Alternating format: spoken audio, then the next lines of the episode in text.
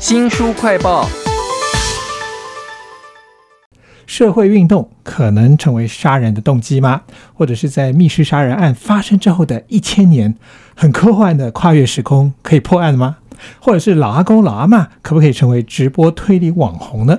我们要为您介绍第十九届台湾推理作家协会征文奖的作品集《铁皮屋里的萤火虫》，为您请到了台湾推理作家协会理事长东阳。东阳你好，主持人好，各位听众大家好。我觉得这次啊，这个征文集啊，梗还蛮多的啊，有历史、科幻，还有社会梗啊。那我最喜欢的是其中一篇，叫做《请收看谋杀直播》啊。这个推理的主角竟然出现了老阿公、老阿妈，而且他们的名字呢，就直接套用了福尔摩斯跟华生这个对搭档啊。这个阿公叫华伯，阿婆就叫福婆，可以想见这个太太比较厉害啊。那还有哪一些很有趣的梗呢？嗯，在介绍这些有趣的梗之前，我想先聊一下这本书。这本书是台湾推理作家协会的征文奖作品集，是已经办了第十九届的征文奖。来稿一共有五十七篇，我们从这五十七篇的短篇小说当中去选了四篇的决选入围作，收在这本书名叫做《铁皮屋里的萤火虫》这样一本书。那这次入围者呢，四位是来自香港。啦，澳门啦，还有中国的作家，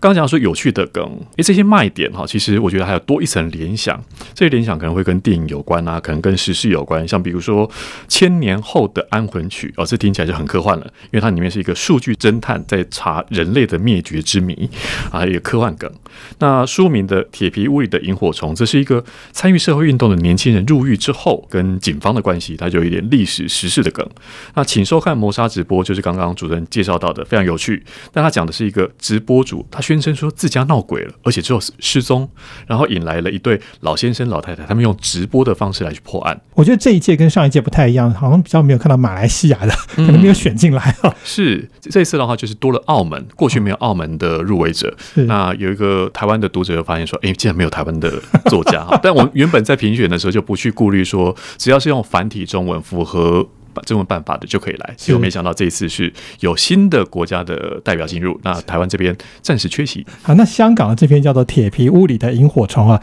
相对的在中国大陆，它这一篇呢叫做《愿望直播》，它用了一个我觉得很有趣的梗，那就是。都市传说是啊，那这个场面其实非常浩大。我觉得如果拍电影一定非常好看，就是一辆一直在行进中的列车，载着几个人哈，这几个人是想死没死，或者是已经悔恨终生，就等于是死了一样的人哈。哎，我怎么觉得这个故事的结果好像以前在哪里看过啊？呃，说这个看过，就是有一种联想感。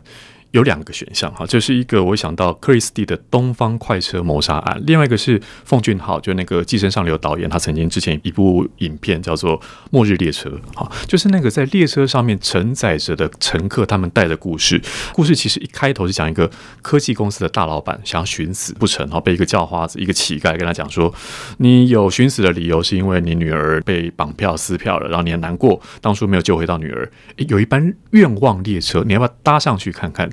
这不是一个都市传说，而是真的有这么样一班列车，然后列车上会载着很多旅客，各自描述自己。想要完成的心愿啊，那最后会被列车上选出其中一个人，然后完成那心愿。真的有办法这样做吗？这一班列车上的其他人，他们许了什么愿？而且这些愿望兜起来，似乎都跟这个老板的女儿被绑架、被撕票的案子是有关系的。其实我在看的时候，觉得有点像数独，嗯，就是每个人提供的线索似乎好像可以连在一起，互相矛盾或补充的，是你就可以玩一下。对，这次的征文讲的集结里头啊，四个故事啊，我个人最喜欢的就是。我刚刚讲那个，请收看谋杀直播啦，因为这个老夫妻他们斗嘴非常有意思。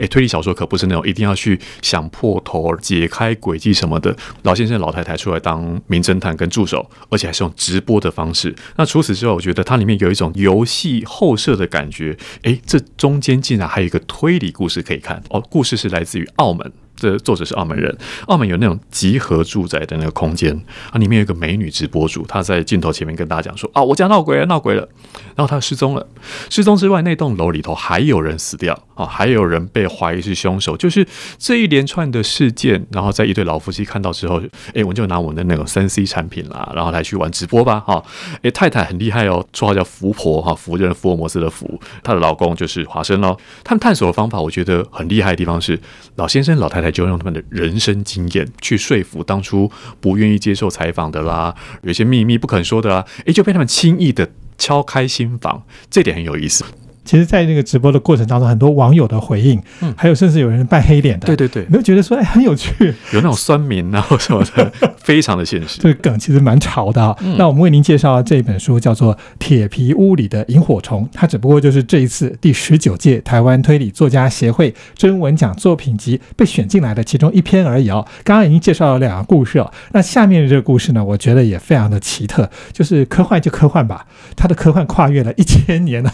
我先讲说他故事梗概是怎么样，是两位数据侦探，他们来到地球，来到北极圈，找到一个超级古老的 AI 资料，然后呢投放出来之后是一个美女。在陈述一千年的一桩死亡事件，什么死亡事件呢？其实就是跟人类灭亡有非常大的关系。那时候有三个知名的资本家，他们在讨论疫苗的战争。其实说起来跟现在时事有有点像哈。这样的一个灾难的时候，他们怎么去处理？他们三个人分别在各自独立的房间里头按下按钮投票，结果竟然有一个人死掉了。这个死掉的女儿就是这位被投放出来的美女，所以他这两位数据侦探，注注意哦，他们叫数据侦探，其实福音于福尔摩斯那种推理呀、逻辑啊，所以他们怎么从一个你没办法问到真实的人，你问到是一个 AI 的资料，去破解一千年前的疑案呢？这是这篇的绝大卖点。而且它里面还有福尔摩斯学派，是把所有的那种规矩 都定得非常的清楚，你觉得说他们推敲中很有趣了。没错，这是这一次的征文集里头的三个故事的其中之一哦，千年后的安魂曲。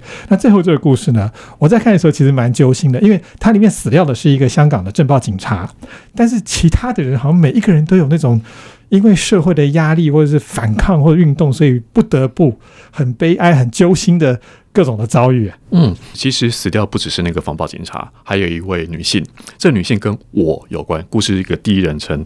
我呢，因为参与了一场社会运动而被捕入狱。被迫跟女朋友分离，一开始我还有信件的往来，后来就发现说，我女朋友是不是变心了？她不理我了，哈，她没有再跟我有有其他的联系，直到出狱才知道说女朋友死了。跟刚刚讲到说有防暴警察的死亡似乎有关联，关联的衔接点在于书名所讲的，也是这篇的篇名，这栋铁皮屋里面发生的事情。所以到底发生什么事情呢？他是一个香港作家，刚刚这样描述的场景，大家可能很快会联想到说前几年发生的一些社会运动。我这边要特别提一个点哈，是这一篇作品它投稿时间二零二一年的年初，跨年过后之后我们就截稿了。可是它故事的发展是发展到年中，有点预言性。所以整个故事读起来就有一种既视感，在过去社会新闻当中看到的事件，可是它不是在讲那个社会事件而已，它还是透过推理小说的形式去讲，包括里面的人物、里面的谜案，所以它显示出推理小说有非常多元的一种书写触碰。这篇谈到的是很社会性的那一面。是里面太多谜团都跟不该在那个时间出现的人，或者是在那个时间却跑出来的人是 有关系啊。是大家可以去享受一下这种其实很本格的推理，但他加那个时事的时候，你会觉得哎，读起来有另外一种味道啊。嗯这一次的这个征文奖其实有非常多篇，你说五十几篇只选了四篇进来，对对，我觉得有点太少了。那我看他们的评审的意见，感觉有很多不一样的想法。嗯，评审会议上面总是火花四射。你要如何把优点提出，说让作者更加精进，而缺点的地方让下一届的投稿者能够有哎写得更好。今天我们谈的是有趣的梗，在没入围最后四篇决选的作品当中，我还看到说会拿防疫旅馆作为故事的舞台哈，这这超时事的哈，嗯非常有感觉。那有一些题材呢，比如说讲爱情，你会觉得那应该是爱情小说嘛？不，它有推理的成分。哇，光有创意是不够的，我们最终要有一个吸引人的故事，合乎推理情节的内容，最后选出来这四篇就极具代表性。我觉得征文就是这样有趣，每一年你都可以激发更多那个梗。或者是在推理这种写作方式上面有一些新的进展哈。那非常谢谢台湾推理作家协会的理事长东阳来为我们介绍这次第十九届的这个征文作品集啊，《铁皮屋里的萤火虫》。谢谢东阳。谢谢。新书快报在这里哦，包括了脸书、YouTube、Spotify、Podcast，都欢迎您去下载订阅频道，还要记得帮我们按赞、分享以及留言哦。我是周翔，下次再会。